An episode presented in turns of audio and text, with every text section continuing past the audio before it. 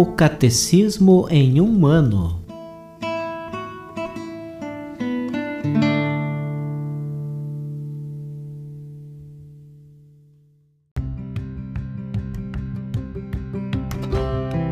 Olá, eu sou Yuri, seminarista da Diocese de Ponta Grossa, Paraná.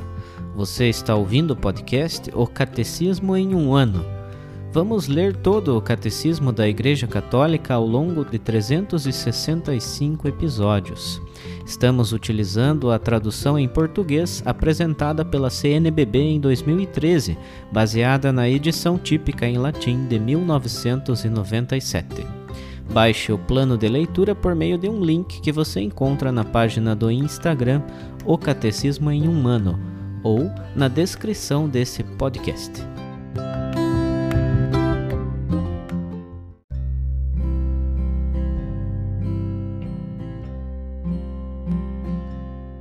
Hoje é o dia 8 do nosso podcast, o Catecismo em um Ano.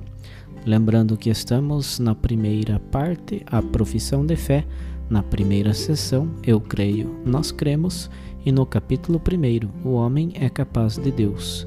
De modo que hoje leremos o quarto item deste capítulo, de modo que a nossa leitura compreenderá os números de 39 a 49.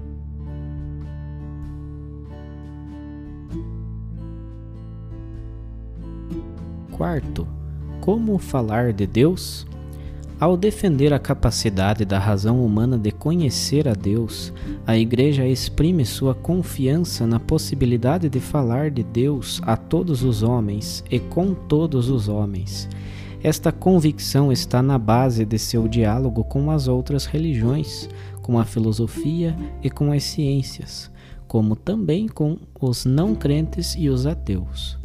Uma vez que nosso conhecimento de Deus é limitado, também limitada é nossa linguagem sobre Deus.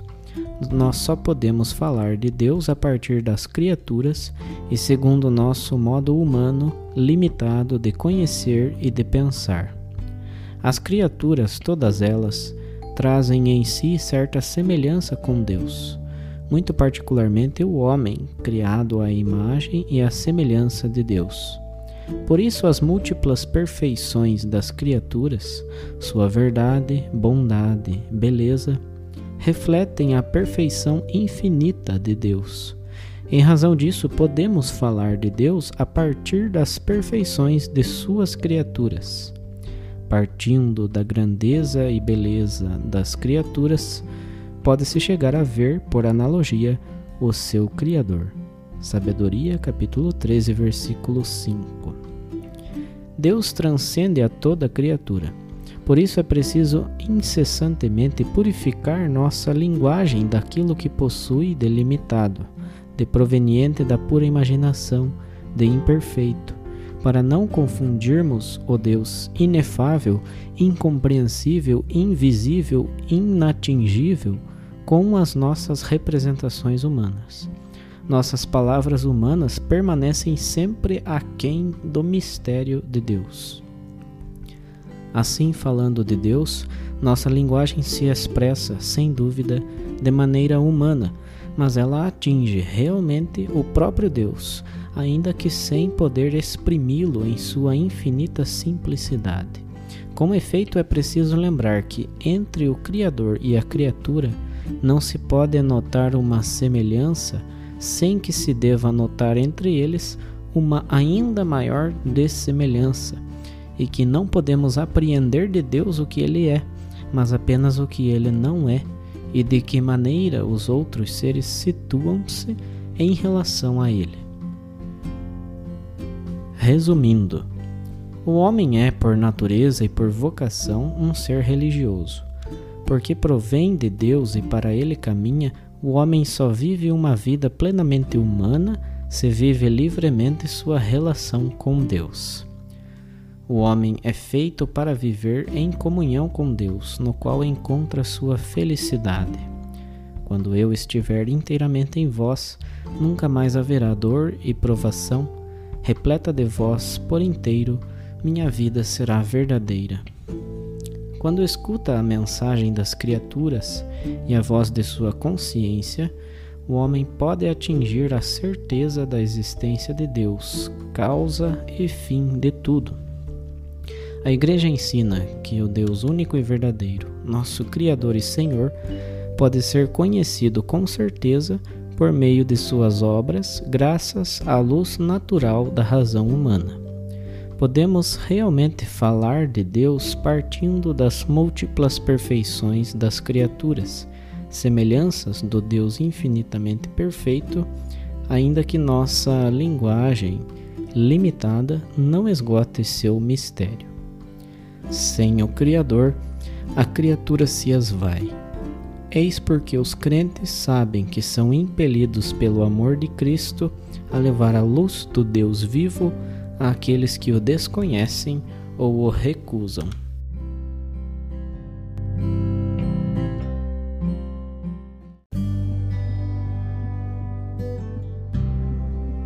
Como um comentário adicional à leitura do Catecismo, leremos hoje mais uma catequese do Papa Bento XVI por ocasião do Ano da Fé.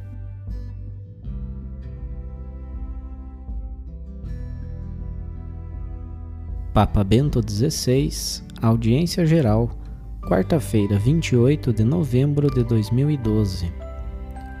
A interrogação central que hoje levantamos é a seguinte: como falar de Deus no nosso tempo?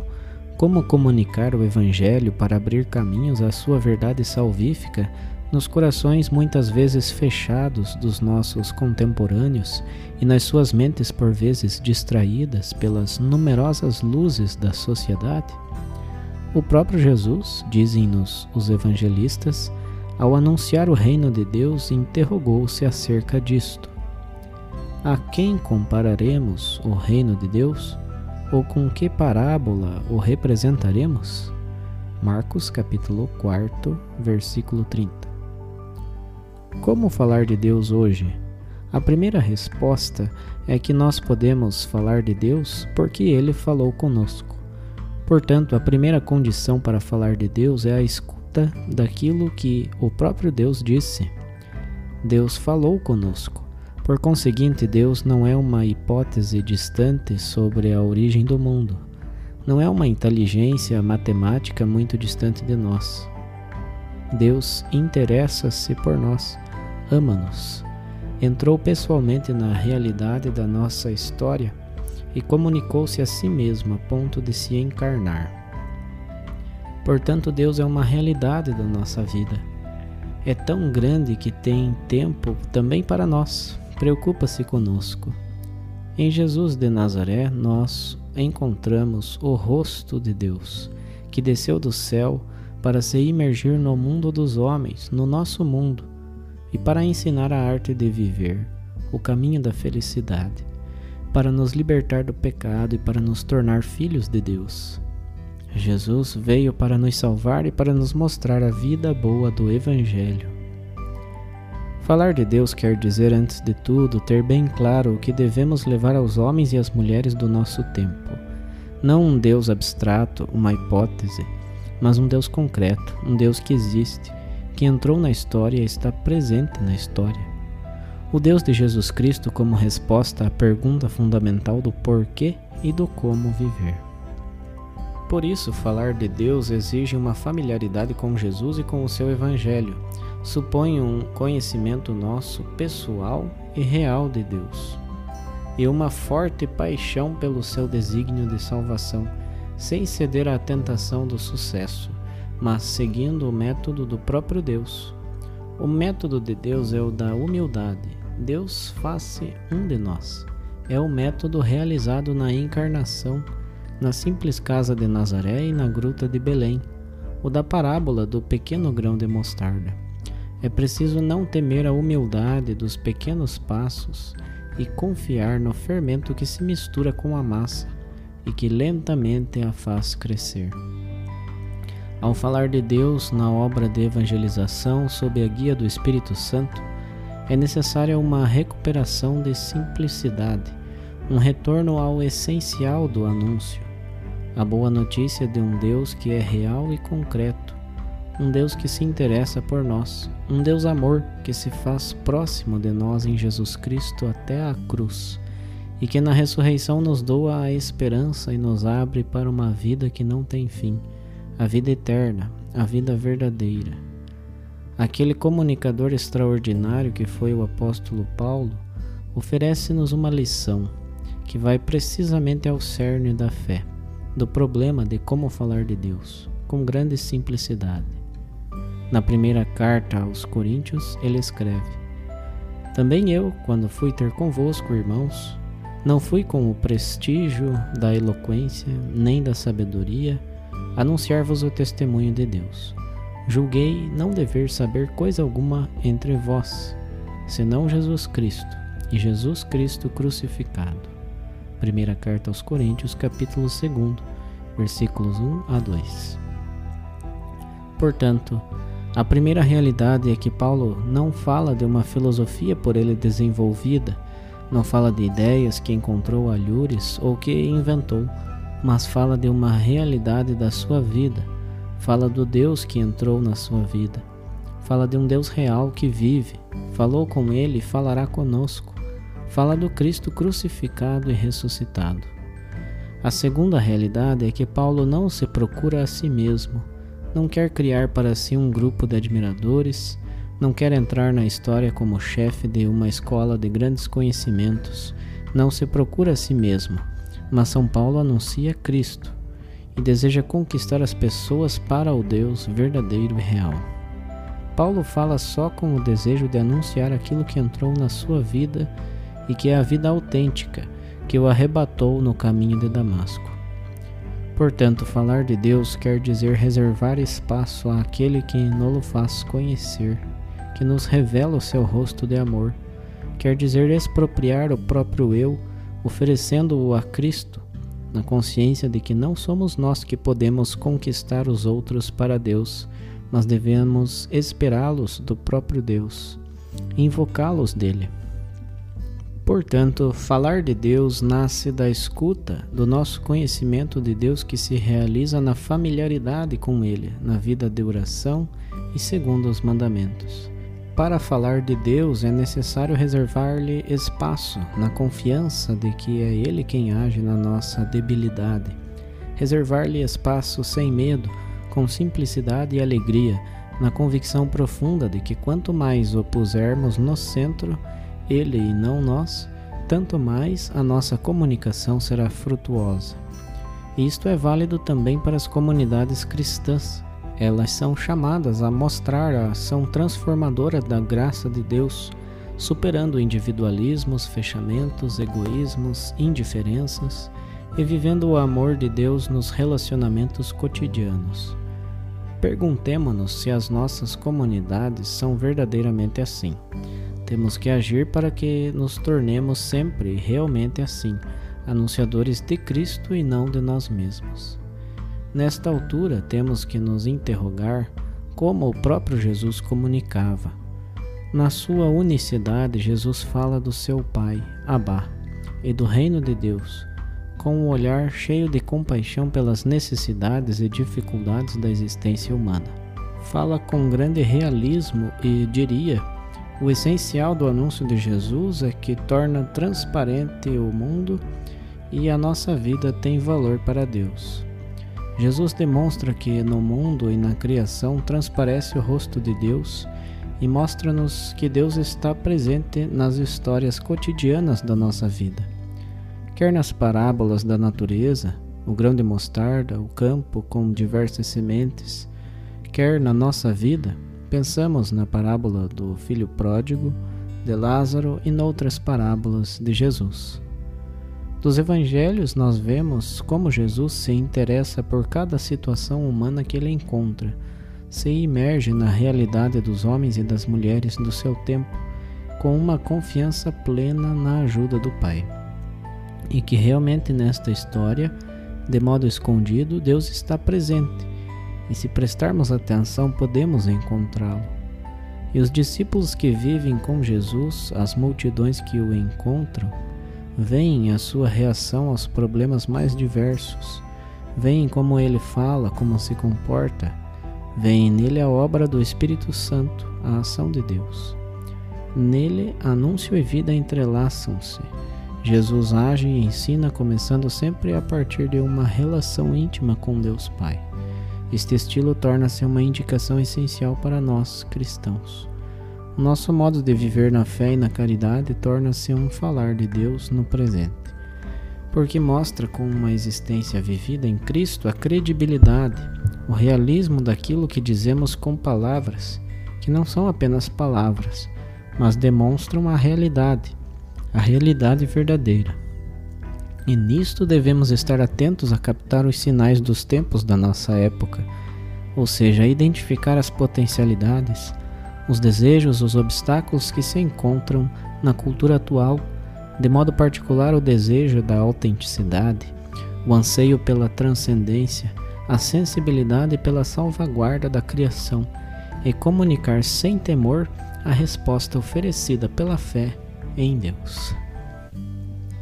Também no nosso tempo, um lugar privilegiado para falar de Deus é a família, a primeira escola para comunicar a fé às novas gerações. O Concílio Vaticano II fala dos pais como dos primeiros mensageiros de Deus, chamados a redescobrir esta missão assumindo a responsabilidade de educar, de abrir as consciências dos pequeninos ao amor de Deus, como um serviço fundamental à sua vida, de ser os primeiros catequistas e mestres da fé para seus filhos. E nesta tarefa é importante, antes de tudo, a vigilância, que significa saber aproveitar as ocasiões favoráveis para introduzir na família o discurso de fé para fazer amadurecer uma reflexão crítica em relação aos numerosos condicionamentos aos quais os filhos estão submetidos. Esta atenção dos pais é também sensibilidade de entender as possíveis interrogações religiosas presentes no espírito dos filhos, às vezes evidentes, outras escondidas. Depois, a alegria. A comunicação da fé deve ter sempre uma tonalidade de alegria é a alegria pascal que não se cala, nem oculta a realidade da dor, do sofrimento, do cansaço, da dificuldade, da incompreensão e da própria morte, mas sabe oferecer os critérios para interpretar tudo na perspectiva da esperança cristã.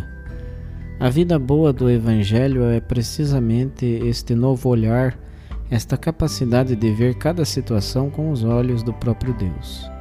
É importante ajudar todos os membros da família a compreender que a fé não é um peso, mas uma fonte de júbilo profundo. É entender a obra de Deus, reconhecer a presença do bem, que não faz ruído, e oferece orientações preciosas para viver bem a própria existência. Enfim, a capacidade de escuta e de diálogo.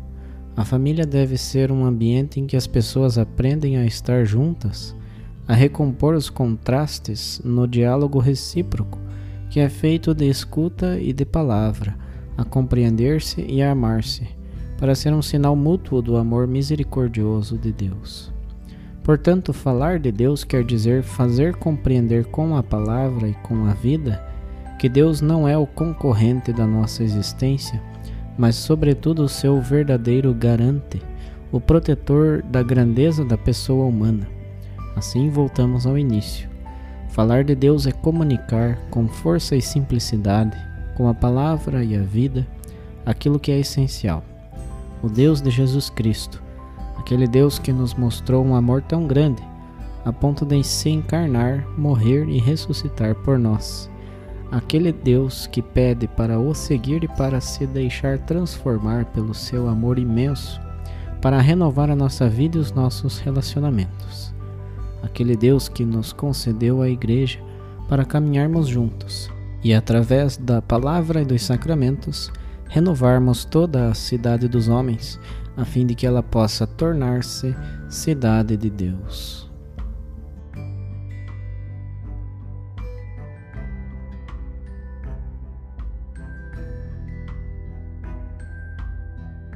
Os textos das catequeses papais encontram-se na íntegra no site da Santa Sé, vatican.va.